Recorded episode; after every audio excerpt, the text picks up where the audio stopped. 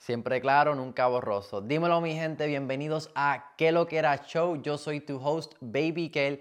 Este episodio es el pre-intro al ¿Qué lo que era show? Así que este es el printo. Y este episodio es bien importante porque les voy a contar una historia que pasó este año. En el primer episodio de ¿Qué lo que era? Cuando salga en el 2023, ahí yo les voy a contar el backstory de básicamente cómo fue que yo me fui viral en las redes y cómo fue mi comienzo como tal en esto de ser influencer y ser comediante. Pero en este episodio les quiero contar lo que me pasó este año. Y básicamente empieza la historia en cual finales del año pasado todo me estaba yendo súper bien. Yo estaba grabando videos, me estaban llegando muchas oportunidades. Tuve hasta la oportunidad de conocer muchos influencers grandes que yo antes miraba en las redes y decía como que, oh my God, esta persona, como que yo la admiro mucho, ellos nunca como que me van a escribir, pero siempre tuve un poquito de fe que a lo mejor algún día, ¿verdad? Eh, podían ver mi contenido y me hubieran escrito. Y poco a poco esas cosas estaban manifestándose influencers grandes me estaban escribiendo, mira Baby Kel, eh, nos gusta tu trabajo y todo estaba yendo súper, súper bien, ¿verdad? Pero como me imagino que le ha pasado a, ti en esta vida, ¿verdad? Cuando a veces las cosas van como que muy bien, siempre como que algo pasa, ¿verdad? En ese momento, pues esto fue lo que me pasó a mí. Empezamos este año 2022, eh, ¿verdad? Todo súper bien llega más o menos el mes de marzo. Yo estoy súper contento porque me están llegando muchas, muchas oportunidades.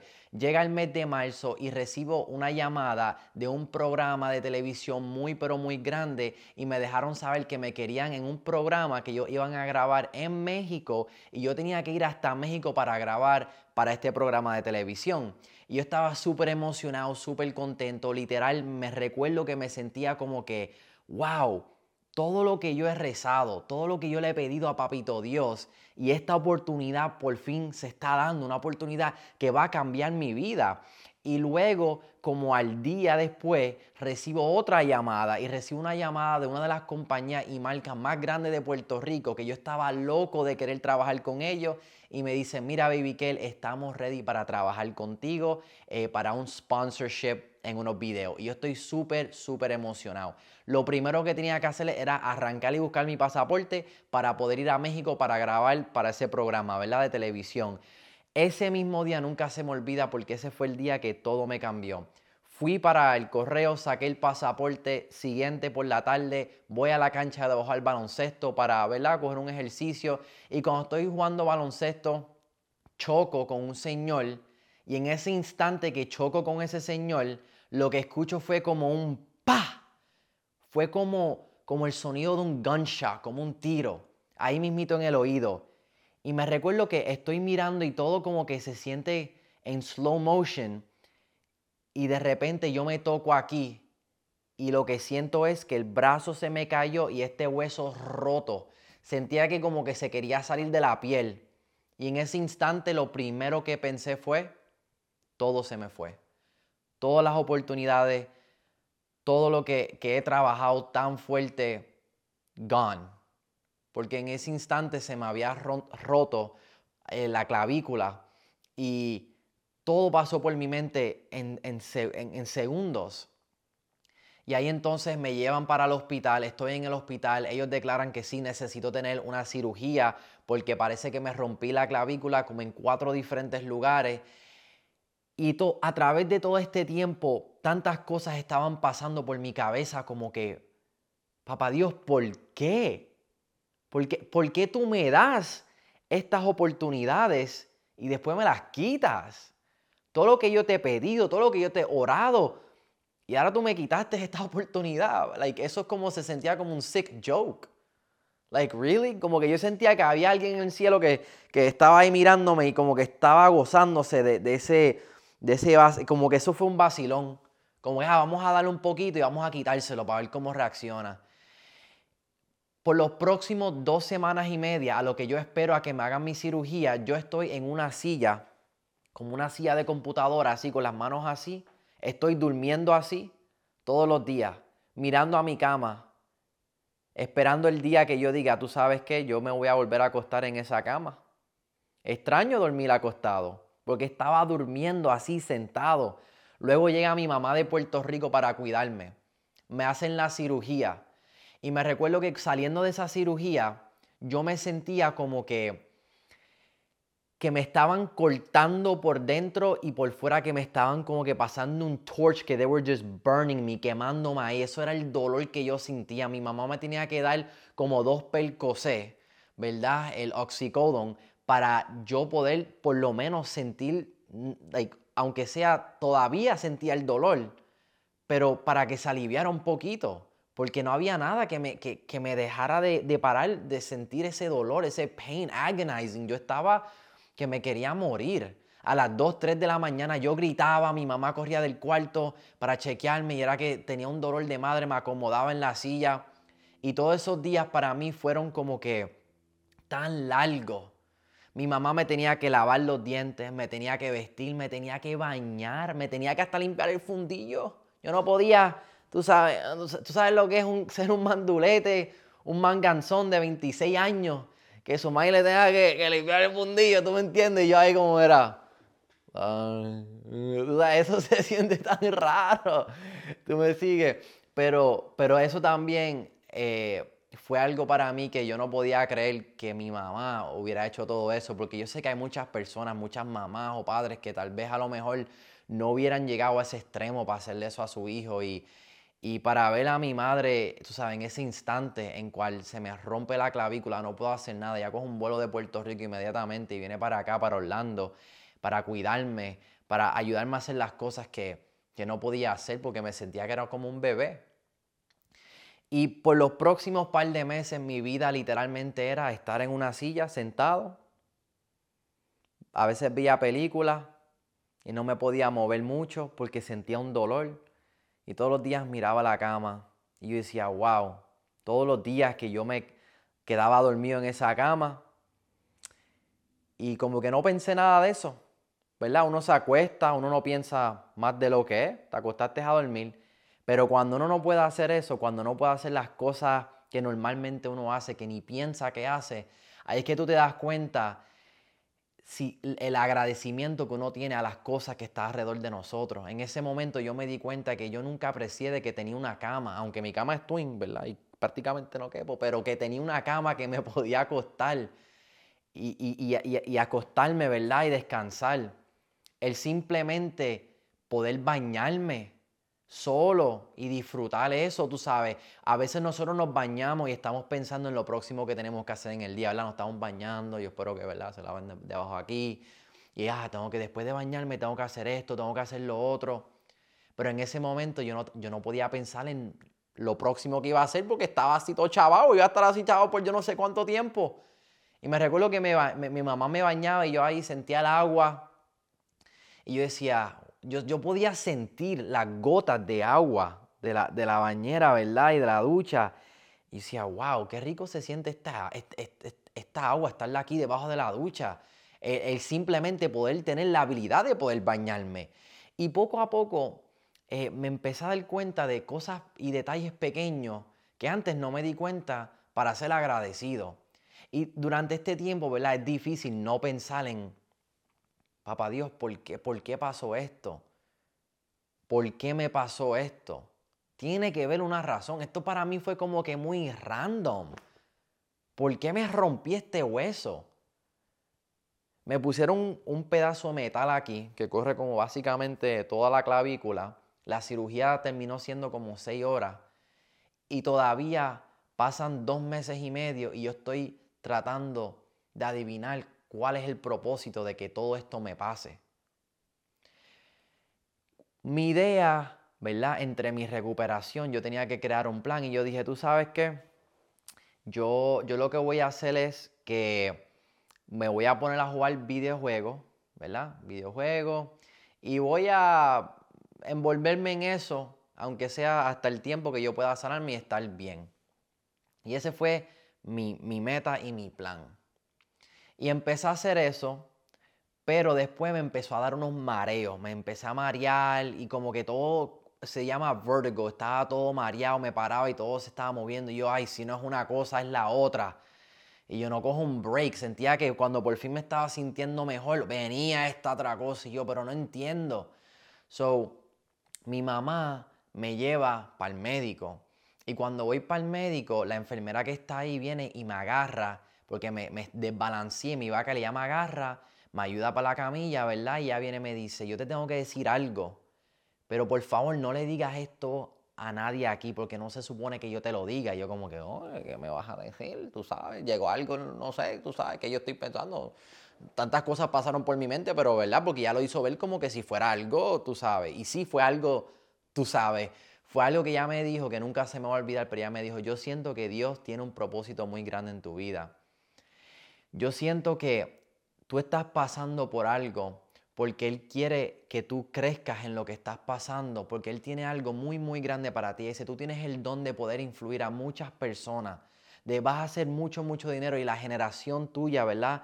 El legacy de tu familia va a cambiar contigo pero tú tienes que buscar de Dios y buscarte una iglesia y un pastor para que puedas seguir creciendo en esa fe. Yo me recuerdo que ella me miró a los ojos diciéndome esto yo me quedaba como que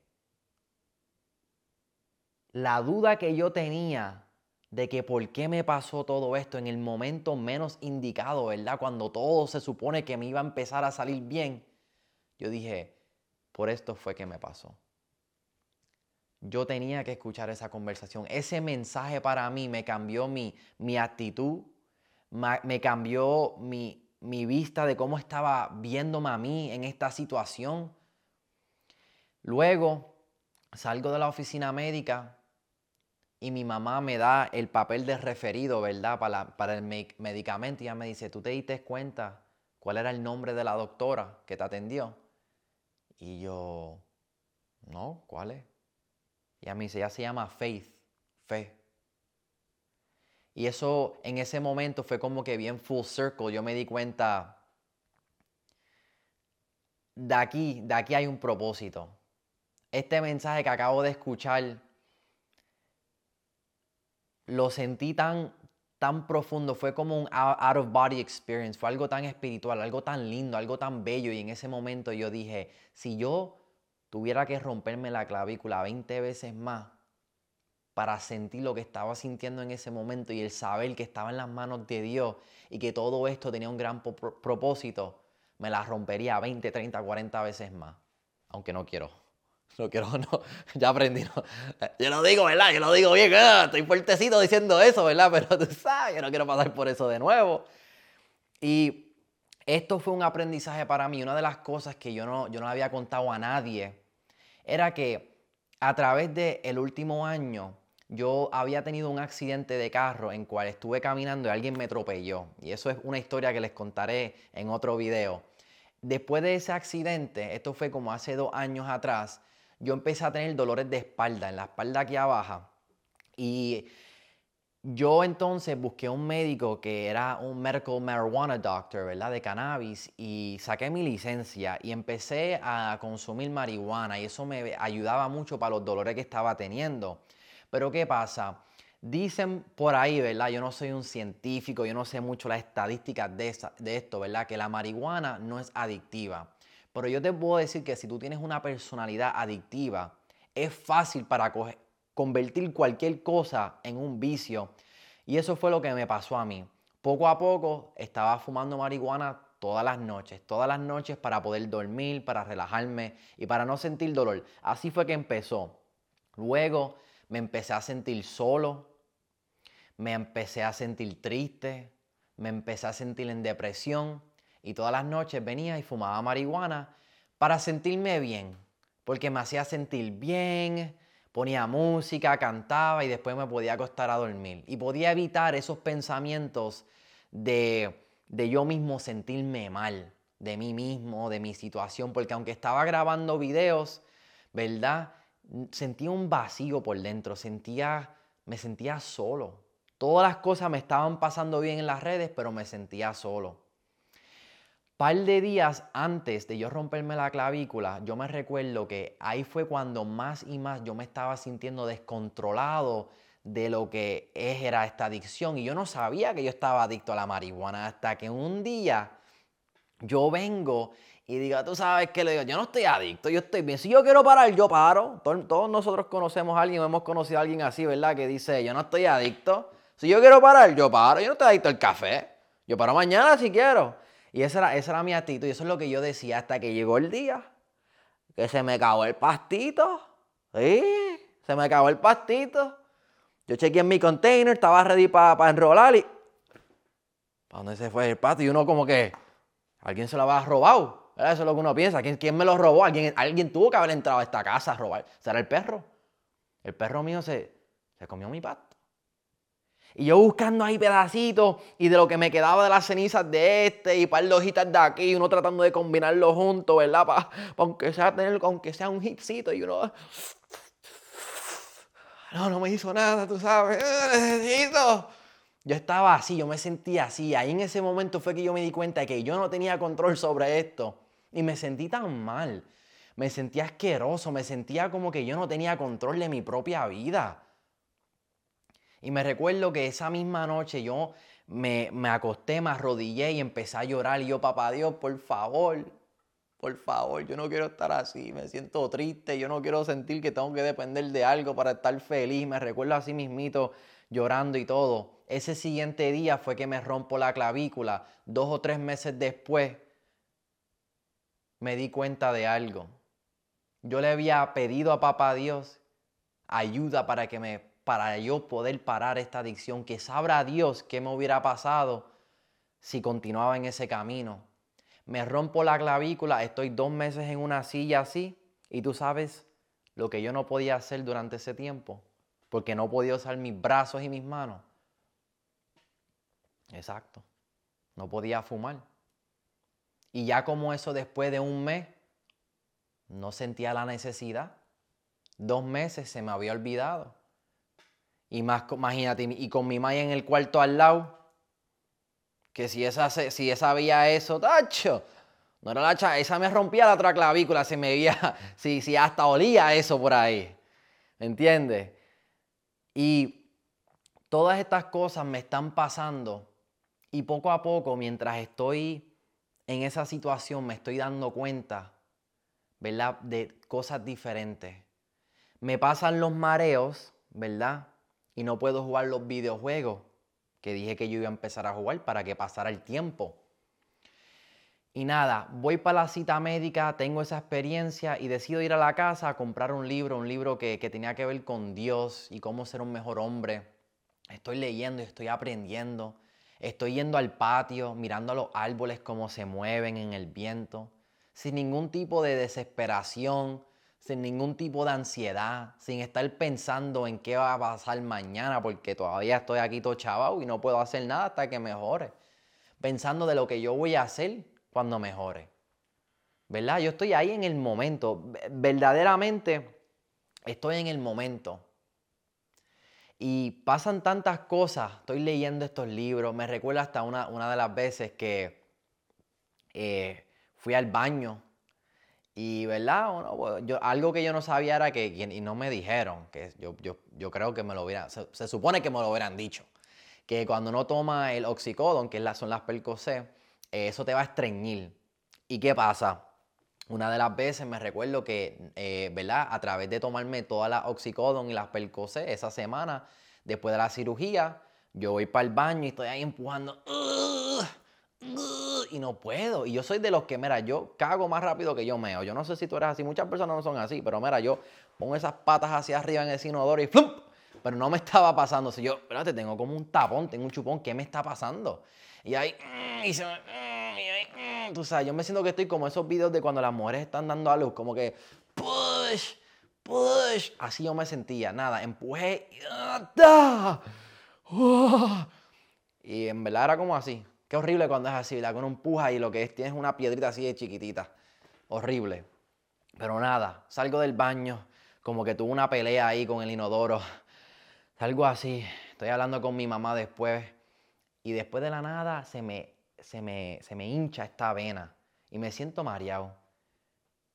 Y mi mamá, ¿estás bien? Espérate, siéntate me llevan para el hospital, me hacen pruebas y todo. Al parecer, por poco me iba a desmayar porque estaba cagando, porque empujé demasiado de muy duro.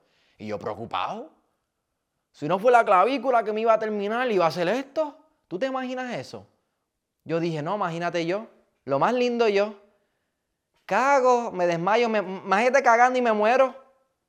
Yo siento que cuando, cuando uno muere y va para el cielo, todo el mundo tiene como que su historia de cómo llegó. Tú ves a Kobe, oh, Kobe llegó en helicóptero, oh, tú sabes, súper cool. Otro llegó volando, tirado de un avión. ¿Y cómo iba a llegar yo? Ah, mira, yo llegué aquí cagando. Me van a decir el cagón, se iban a burlar de mí en el cielo. No, no, no. So, yo tenía, yo, estas son las cosas que yo pienso cuando, cuando yo estoy en el hospital. No sé si es mi sentido de humor, ¿verdad? Para tratar de mejorar la situación. Pero tantas cosas raras me estaban pasando por la mente. Pero yo pensé en eso. ¿Tú te imaginas? Todos mis panas en mi funeraria. Ellos me iban a vacilar. ¿Cómo se fue que él? Ya, tacho, se fue cagando. Tipo estaba en el inodoro, cagó y mira, pum, se lo llevó papito Dios. No, yo no. Yo, yo, estaba en ese hospital aguantando por mi vida porque así yo no me iba a ir. no, no, no. Y todas estas cosas me están pasando. Estoy aprendiendo más cosas de mí. Estoy, estoy viendo el amor. Yo dije, sabrá Dios si estos momentos, ¿verdad? Que estoy compartiendo con mi mamá, porque mi mamá no vive eh, en Orlando. Yo vivo en Orlando, mi mamá vive en Puerto Rico. A través de todo eso a veces peleamos ¿verdad? Yo como que mi mamá no sabía qué hacer, yo con mucho dolor, ella se preocupaba, yo tiraba las cosas, no me sentía bien, estaba endrogado. Pero poco a poco estaba viendo la luz, un poquito, un poquito más. Luego me dan una llamada, ya cuando estoy mejorando, recibo una llamada diciendo, mira Kelvin, te queremos en la parada de Nueva York, en the New York Puerto Rican Day Parade. Y yo como que, yo no sabía lo que era, y yo, ok. Yeah, I'll think about it. I'll let you know. I'll let you know. Y le digo a mi mamá, mi mamá, Kelvin, ¿qué tú estás diciendo que I'll let you know? Que eso es una oportunidad muy grande. Y yo, oh, wow, ok, no sabía, llamo para atrás, yeah, yeah. Y todo este tiempo yo estoy en drogas, o yo no, en verdad no sé lo que, lo que estoy diciendo y eso y nada esa gran oportunidad con la fuerza de Dios, porque todavía el día de hoy no sé cómo caminé todas esas calles, me perdí como 20 veces en el Bronx tratando de coger el subway para acá, para allá, y pude lograr estar en la parada de Nueva York, ¿verdad? De Puerto Rican Day uh, Parade, y eso fue una de las experiencias más brutales de mi vida. Pero tú sabes que yo no me la pude, yo no me la iba a poder disfrutar as much as I did cuando fui para allá, si no había aprendido cómo estar presente. Porque a través de todas las cosas que tenía que aprender era estar en el momento, porque no tenía para pensar de mañana. Y pude ir para, ese, para esa parada, conocer a muchos de ustedes, abrazarnos, tirar fotos, disfrutar de esa energía, tantos puertorriqueños aquí, y era como que la música. Una de las cosas también más brutales fue que pude estar en, los floats de la parada, ¿verdad? En, en los carritos esos que se mueven. Y una de las experiencias más cool, yo estaba ahí, me, vestí con la batita rosita, cantando músicas de Bad Bunny. Y en un instante también pasó que está esta muchacha que me señala. Ella está como que así cerquita de la carruza y, ella está como que señalándome a donde mí. Y yo como que... Eh". Y yo estoy cantando la canción de, de Bad Bunny, ¿verdad? Me gusta la chocha de Puerto Rico. Me gusta la chocha de Puerto Rico. Mirando a la gente. Ella como que me señala. Y yo como que, ajá, ella se trepa, se trepa el carrito, ¿verdad? La carroza. Y ya me, sigue señalando como que, que, quiere tirarse una foto conmigo. Y yo la miro y sigo, me gusta la chocha de Puerto Rico, me gusta la chocha de Puerto Rico. Y ella se trata de tirar una foto conmigo y todo el mundo va para donde ella a tirarse fotos con ella, todo el mundo vuelto loco con ella. Y yo bien perdido, no sabía, yo seguía con lo mío, me gusta la chocha de Puerto Rico. Después alguien me dice, loco, tú no sabes quién es ella. Y yo, no, no sé, me gusta la chocha de Puerto Rico. Ese, esa AOC, Alexandria Ocasio, y yo como que, oh my God, ¿quién es ella? Eh, yo no sé mucho de política. Y yo, loco, esa, ella, ella, es una, ella es un political figure muy grande de Nueva York, de aquí, bla, bla, bla, boricua. Y yo, ya, y yo, loco, ya se quería tener una foto contigo. Y tú seguías ahí con lo de la chocha de Puerto Rico. Y yo, loco, que me gusta la chocha de Puerto Rico. ¿Tú me entiendes? Y y fue una experiencia, y, para mí, ¿verdad? Después, después que yo me entero quién es ella y busco un poquito en Google, yo como oh my God, ya se quiere tener una foto conmigo, después ya me posteó en sus redes. Eso fue como de película. Teniendo la cámara, viendo a todo el mundo en las carreteras de Nueva York, eso para mí fue como estar en una película. Pero te digo que me lo pude disfrutar más todavía porque estaba ahí, no estaba metido en el teléfono, estaba presente, estaba disfrutando con muchos de ustedes, con las personas que estaban allí. Y esa gran oportunidad se dio como dos o tres meses después de mi cirugía y poco a poco más y más cosas me empezaron a pasar. Tuve el mejor verano de mi vida. Pude ir para el concierto de Bad Bunny, el primer concierto que tuvo de un verano sin tiempo en Puerto Rico, que fue como cuatro horas largas. Y fue un espectáculo que para mí eso era como una gran familia. ¿Verdad? La gente al frente mío cantando, detrás de mí, conocí muchas nuevas amistades. Y a, través de lo, lo peor que yo había pasado en mi vida, empezaron a pasar cosas hermosas y bellas. Conociendo personas que de corazón, que cuando estaba con ellos siempre se preocupaban por mí, asegurar que estaba bien. Y ahora mirando para atrás, en las condiciones que yo estaba, yo no sé cómo yo, yo pude lograr hacer todo eso durante el verano. Y esa parada de, de puertorriqueña de Nueva York fue más o menos durante ese tiempo también. Y yo me quedo como que, How did I get here? Un momento es marzo, me dicen, oh mira, vas a tener esta oportunidad de estar en este programa de televisión, después me rompo la clavícula, después me empiezan a dar unos mareos y ahora estoy en la parada de Nueva York con miles y miles de puertorriqueños, yo ahí en un flow, vestido de la mamá con la bata rosita, ah, wow, me gusta la chocha de Puerto Rico. Y tú sabes lo que pasa. Me rompo la clavícula, pierdo oportunidades, pero no las perdí. Me di cuenta que a veces papá Dios dice, espérate, te las voy a poner en pausa, porque todo esto no se trataba de que, o las oportunidades, las oportunidades iban a estar ahí. Eso es que había que ponerlas en pausa porque yo siempre, yo siempre he rezado y he dicho, papá Dios, por favor, llévame, yo quiero lograr esto, esto y lo otro. A cambio de que hay algunas personas que dicen, ay, yo no sé cómo yo llegué aquí, esto fue como que pasó de la nada. No, yo he, yo he rezado y le he pedido a Dios, papá Dios, yo quiero lograr esto, esto, esto, ayúdame. Y si estoy pidiendo para poder lograr cosas grandes, mi carácter tiene que estar ahí en par para yo no perderme a mí mismo cuando llegue a esas cosas. Y Dios usó esta experiencia para que yo pueda develop y desarrollar mi carácter, porque Él dice, tú me estás pidiendo esto, pero el problema es que si te doy esto ahora de la manera que estás como estás, te vas a perder a ti mismo. O tal vez pierdas tú mismo la oportunidad y tú mismo destroy, o sea, tú mismo te destruyes, I'll destroy myself porque no tenía el carácter necesario para poder mantener y poder tener esas bendiciones que yo le seguía pidiendo a papá Dios. Y esas oportunidades Él me las puso en pausa porque dos o tres meses después de tener mi cirugía, de mejorar un poco, yo recibo una llamada de la marca bien grande de Puerto Rico que yo había tratado de trabajar con ellos por un año y me dicen, estamos ready, disculpa la tardancia, fue que teníamos otros proyectos, pero ahora sí estamos ready para trabajar contigo, justamente cuando puedo volver a grabar. O sea, me llamaron para darme esta oportunidad. Me rompo la clavícula, no escucho nada de ellos. Luego, un par de meses después, recibo la llamada de nuevo, estamos ready, disculpa la tardancia. La oportunidad nadie me la quitó. La oportunidad era para mí. Pero ahora podía ver las cosas con otro ojo, con, con otro perception, con otra perspectiva, percepción ¿verdad? De las cosas de mi vida, de verdaderamente lo que importa. A veces uno, ¿verdad? Que está en esto de las redes, eh, está tan, estoy mirando esto para, porque tengo tantas historias que quiero, contar, que quiero contar en este episodio y quiero asegurarme que, las esté contando.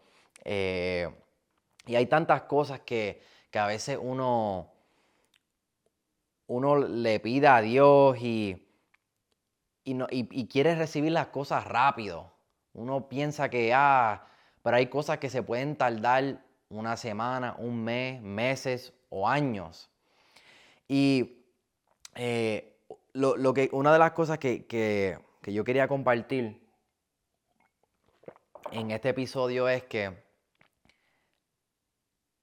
nosotros como influencers o hasta nosotros como personas regulares, eh, especialmente con esto de las redes sociales, Estábamos pendientes a los likes, a los views, cuántos followers.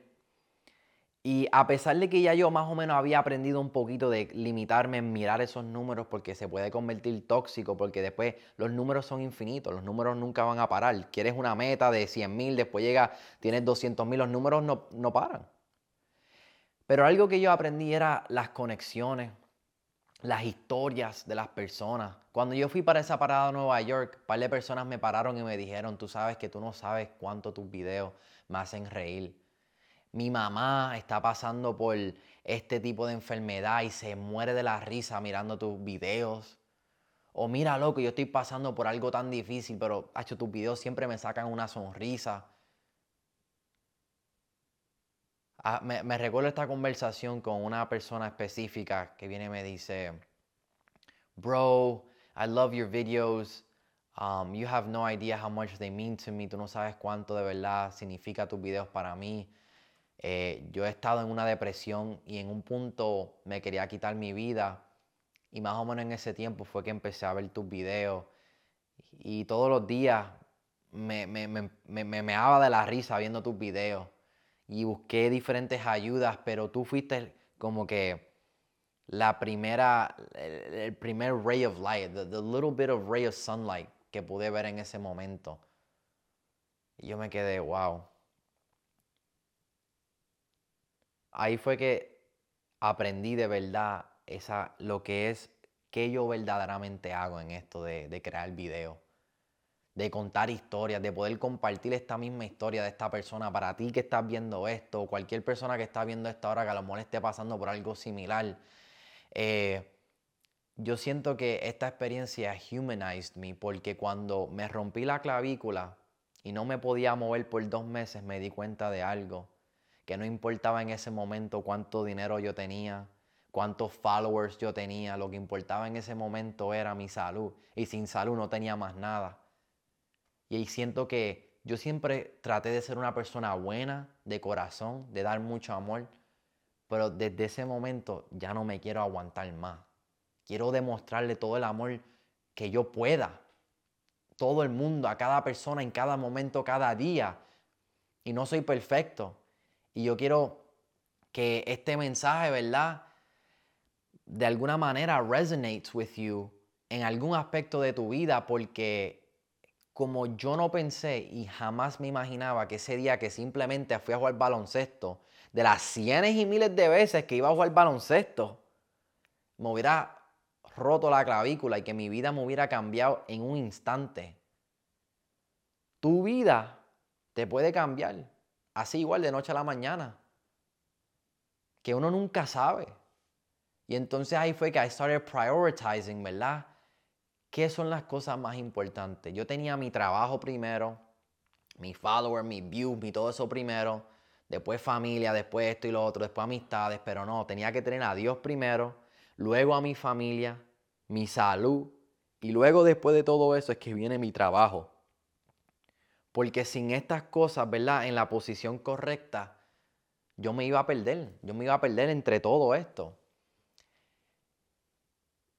Después que fui para Puerto Rico y tuve el mejor verano de mi vida, estoy volviendo a poder grabar videos de nuevo. Y cuando uno piensa que ya por fin está todo bien, una de las cosas que yo había dicho era que cuando yo mejoraba, yo voy a ir para la iglesia, yo voy a buscar un pastor.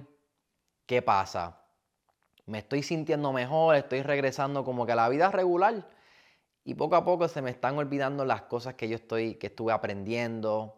Eh, me duele hasta decirte y confesarte esto, pero empecé, tú sabes, oh, tengo dolor, dame, dame coger un poquito. Y empecé otra vez eh, a fumar, ¿verdad? Como que yo, yo, me, yo me imagino que que papá Dios estaba viendo esto en el cielo y diciendo, este no puede ser, este todavía no aprende. Mira, búscate plan B, búscate plan B porque plan A clavícula no funciona, búscate plan B. Rómpele la otra, no embuste. ¿Tú te imaginas? No, no, no. Yo vuelvo a esas manías y esos hábitos de nuevo de querer fumar, salir. Y es como que en serio, pasaste por todo esto, ¿verdad? Durante el verano, llega agosto y quieres volver a regresar en lo mismo. No, no, no, no, no. Busca plan B. Execute plan B. Boom. Un día estoy jugando videojuegos, ta, ta, ta, ta, ta. Y me empiezan a doler las manos. Y yo, ay, diantre, pero qué dolor. Luego como que no estoy teniendo sensación en las manos. Y yo, ay, esto no puede ser, otra cosa más. Cuando ya por fin estoy mejorando, viene otra cosa. Ay, no, no, no, esto no puede ser nada. Voy para el médico, el médico me chequea las manos y yo le digo que me estaba teniendo una molestia como que debajo de la axila aquí. Y como es en el lado izquierdo, lo primero que te chequean cuando te estás quejando de aquí es el corazón. Me hacen un EKG, boom, boom, boom, la máquina me está chequeando, yo veo a la enfermera y yo le veo los ojos que se le ponen bien grandes. Y yo, yes, ¿qué está pasando? Yeah, uh, let me, I need to call the doctor right away. Y yo, ¿qué está pasando? Como que la doctora viene, mira el EKG y me dice, tú tienes que ir a, la sala de emergencia inmediatamente. Yo, ok, why? ¿Por qué? You're having an acute STEMI. Y tú sabes, yo que tengo un doctorado. Oh, yeah, yeah. What is that? ¿Qué es eso? It means you're having a mini heart attack. ¿Qué, qué? ¿Que estoy teniendo qué? You're having a mini heart attack. I need you to go to the hospital right now. Así me decía ella. yo, what happened, doctor? What, what happens? What happens? What's, what's going to happen? Well, what's going happen? Mi doctora es como bien como, no sé si este ejemplo lo van a entender, pero si ustedes han visto The Big Bang Theory, Sheldon, que es un personaje que como que te lo dice como es, como que no tiene ese human factor de hacerte las cosas, de, de darte la noticia un poquito más, más decorativa. No, ella me dijo, you're gonna start seeing blurry. Yo, I'm gonna what? I can't see, I can't see. Ahí dice, you're probably gonna start feeling like you can't breathe. Yo, I can't breathe, I can't breathe. Eh, entre todo lo que ella me estaba diciendo, lo estaba sintiendo. Ella me dice, I need you to sign this paper. Yo miro el papel y lo que veo es possible heart attack, possible death. Posiblemente un ataque corazón, posiblemente muerte. Yo, temblando. Yo lo que le quería decir era, Doctor, I just want a hug. Ella me miraba, she's like, is everything okay? Y yo, is everything okay? I'm dying, doctor, I'm dying. I just, I just want a hug. I just quiero un abrazo, doctora, dame un abrazo. Ella me dice, yeah, you need to go to the hospital. Y yo, ok, ok. Yeah. Salgo de la oficina, llamo a mi papá, fue la primera persona que, que, se me ocurrió llamar. Mi papá, ¿verdad? Que vive en Puerto Rico, viene, le explico lo que está pasando y mi papá viene y me dice, Kelvin, eh, Take it easy, first of all. Everything's to be okay. Y yo, sí, papi, sí. Y viene y me dice, The anticipation of death is worse than death itself. Y yo, ¿qué? Papi, ¿qué? Que la anticipación de la muerte es peor que la misma muerte. Eso fue lo que él me dijo en ese momento. Yo me recuerdo, yo, yo estoy, yo, había como que un bush ahí, yo tocando las matas y las hojas a, pesar de que había pasado por lo de la clavícula y todo, en ese momento yo juraba que yo iba a morir. Nunca en mi vida me sentía que yo iba a morir en ese momento. Y después con el consejo de mi país, imagínate. Nada, voy para el hospital, me hace un EKG, todo está saliendo bien, las pruebas de sangre todas están saliendo bien. Y me dice, mira, puedes regresar a tu casa, eh, parece que el EKG eh, lo reportó mal. Y yo, ok, qué raro.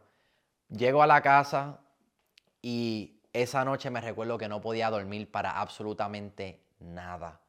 Yo todavía tenía como que eso en mi mente de que, y cada, cada movimiento que sentía, cada dolor que sentía, yo decía, estoy teniendo un ataque de corazón y sentía una ansiedad, me sentía caliente, sudando y no podía dormir. El siguiente día, luego se me tumba el brazo por la noche cuando estoy tratando de dormir y no lo siento. Y voy para la sala de emergencia como a las 2 de la mañana, me, mantienen allí hasta las 6 de la mañana, me están haciendo otra vez pruebas y todo. Y yo ahí no sé qué hacer. Luego me llama una amiga mía a como a las 3 de la mañana y me dice, Kelvin, eh, ¿puedo orar contigo? Y yo, ¿qué? Y dice, yo no sé por qué, pero siento que quiero orar contigo, por ti. Y yo, está bien. Y me voy al baño del hospital. Ella empieza a orar por mí. Y yo le digo, tú no sabes lo que me está pasando ahora mismo. Y le estoy contando a ella lo que me está pasando. Y ella me estaba diciendo estos mensajes tan bonitos de Dios.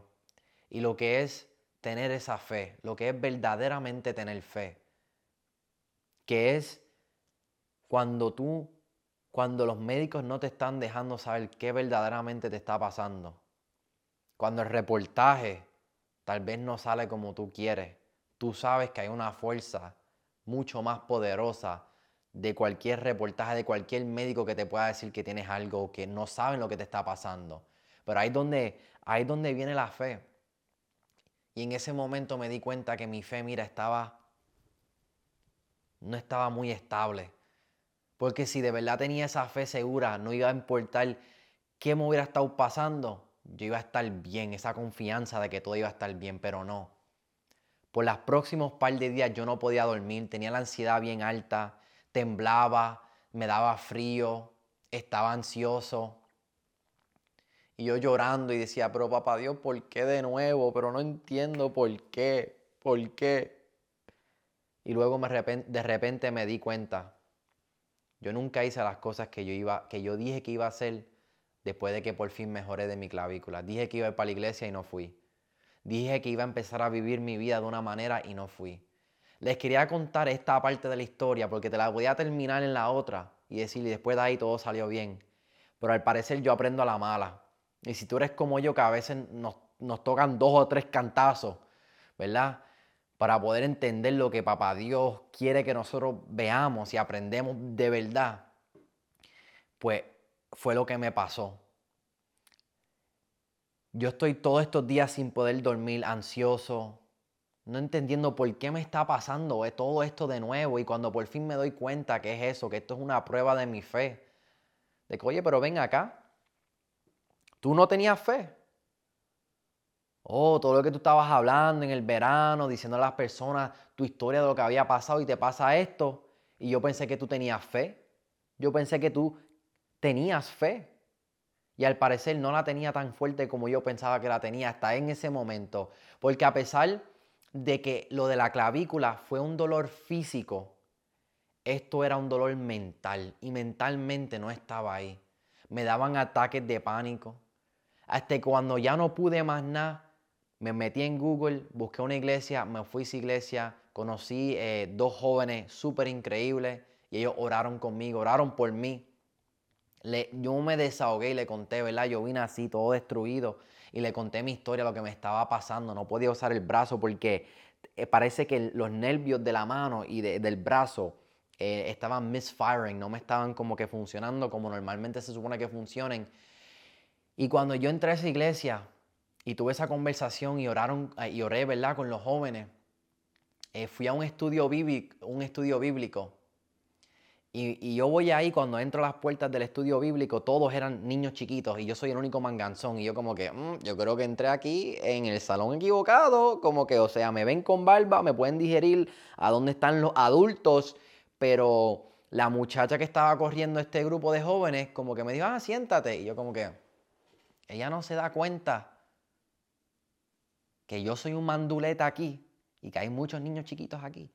Y después ya ven y dice, hoy, hoy vamos a pintar. Y yo, oh yo no quería esto, yo lo que quería era, yo quería algo con Dios, algo, un mensaje o algo, porque tengo que pintar. Y nos hacen pintar todo lo mismo, que era como una pintura de una flor. Y yo estoy pintando ahí con lo que puedo y en verdad estoy bien aborrecido. Y de hecho, yo no vuelvo para acá. Esto no fue lo que yo, lo que yo quería. Y, y nada, pinto mi dibujo o mi, mi, pintura y ya viene y pregunta al final, eh, cuando ustedes primero empezaron a pintar esto, ¿hay algo que se le ocurre en tu, en tu mente? ¿Algún, verdad, thought que tengas de lo que hayas pintado? Kelvin, o sea, me, escogieron a mí. Yo, bueno, para decirte la verdad, eh, la pintura que tú querías que nosotros pintáramos, eh, la mía no quedó como yo me imaginaba. Y ella viene y dice, ah, la vida a veces es así, ¿verdad? ¿Y yo qué? La vida a veces uno se espera algo las cosas no le salen como uno mismo esperaba. Y yo, ok, I get it, entiendo, I get it. Y luego ya viene a explicar una historia de la Biblia y empieza a hablar de fe. Y ahí yo me di cuenta, yo tenía que estar en ese estudio bíblico. Luego fue que después de ahí oré con ella y con el otro muchacho fui a la iglesia el domingo. Y todas estas experiencias me han podido llegar a un momento en cual me di cuenta que tú puedes orar por cosas grandes y puedes querer por muchas cosas grandes, pero si tu fe, tu actitud, tu carácter y todas esas cosas no están para poder aguantar cosas grandes, tú mismo te vas a, you're gonna break, vas a romperte tú mismo, te vas a destruir tú mismo.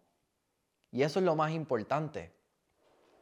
Me recuerdo que mi papá me dijo entre ese par de meses, mi país siempre tiene algo eh, de una película o algo, siempre tiene algo bien filosófico para decir.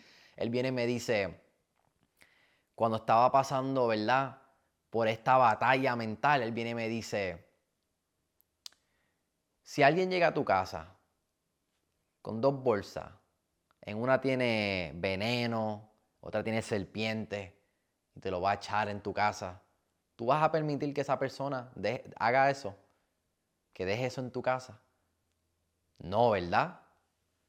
Pues ¿para qué tú vas a dejar estos pensamientos venenosos que, que, que contaminan, negativos, ¿Para qué tú vas a dejar que entren la casa de tu mente? Es verdad. Luego, yo pasaba mucho tiempo solo. Y aprendí, ¿verdad? Alguien me dijo, cuando tú estás solo y estás vulnerable, ¿verdad? Ahí es cuando el enemigo te se va a meter en tu cabeza. ¿Y sabes lo que tienes que hacer en ese momento? tienes que rezar. Porque el, enemigo sabe cómo llegarte a ti en tus momentos más débiles. Y cuando yo me di cuenta de eso, yo dije, no, no, no. Está muy equivocado porque aquí, aquí vamos a poner las puertas heavy duty, vamos a poner una camarita ring en mi mente, vamos a observar porque aquí nada, aquí nada va a entrar, aquí nada se va a infiltrar, nada se va a infiltrar. Esa es la palabra, lo dije bien. Nada se va a infiltrar ¿verdad? Mis pensamientos, porque yo tengo fe y yo sé para dónde yo voy, yo sé lo que quiero y yo sé cuál es mi destino. Y quería, pues nada, compartirle esta historia, estas historias, porque todo esto, a pesar de que no pude grabar muchos videos este año de comedia, algo muy importante me pasó en mi vida, en cual no tenía que ver nada con mis comedias, con mis videos, con mis views, con mis followers. ¿Sabes por qué? Porque cuando yo me rompí la clavícula, después de dos o tres meses de no poder grabar ningún video y aprender todas las lecciones que yo aprendí, la primera semana cuando yo volví a grabar videos, tres videos se me hicieron virales. Los tres videos más virales que yo he grabado me pasaron justamente una semana después que por fin pude grabar. ¿Cómo tú me explicas eso? Porque aprendí que God will make up for lost time. Por el tiempo que no pudiste, para que aprendieras lo que necesitabas aprender, Dios te lo puede multiplicar 10, 20, 30, 40 veces más después. Él puede hacer que un video se te vaya súper mega viral y hacer que todos los followers que hubieras ganado en un mes lo puedes ganar en un día. Pero necesito que aprendas lo que tengas que aprender, porque de eso es que se trata. Me abrí completamente a ustedes. Este es el pre-intro al primer episodio de Que lo que era que saldrá en el 2023. Así que si estás viendo esto en el futuro, saludos desde el pasado. así que gracias por estar aquí, gracias por escucharme. Si llegaste al final, eh, de verdad que te aprecio por tomar el tiempo, ¿verdad? Y espero que de alguna manera pudiste haber conectado o aprender algo de mi historia, porque yo no pienso que me lo sé todo, sino que le puedo compartir las cosas que me pasan. Eh, si se ríen, chévere, siempre es la meta. Si pueden coger un granito, ¿verdad? Un little golden nugget lo puedes aplicar a tu vida, súper chévere. Si te gusta este contenido y estás ready para el, el que lo que era show y para ver todos los episodios que vienen con las personas que vienen, déjame saber en los comentarios que estás ready. Déjame saber qué personas te gustaría aquí en este programa de qué lo que era. Y nada, eh, no te olvides a suscribirte también, que eso, eso nos va a ayudar a crecer este, este show. Los quiero mucho y nada, baby, kill out. Duro, duro.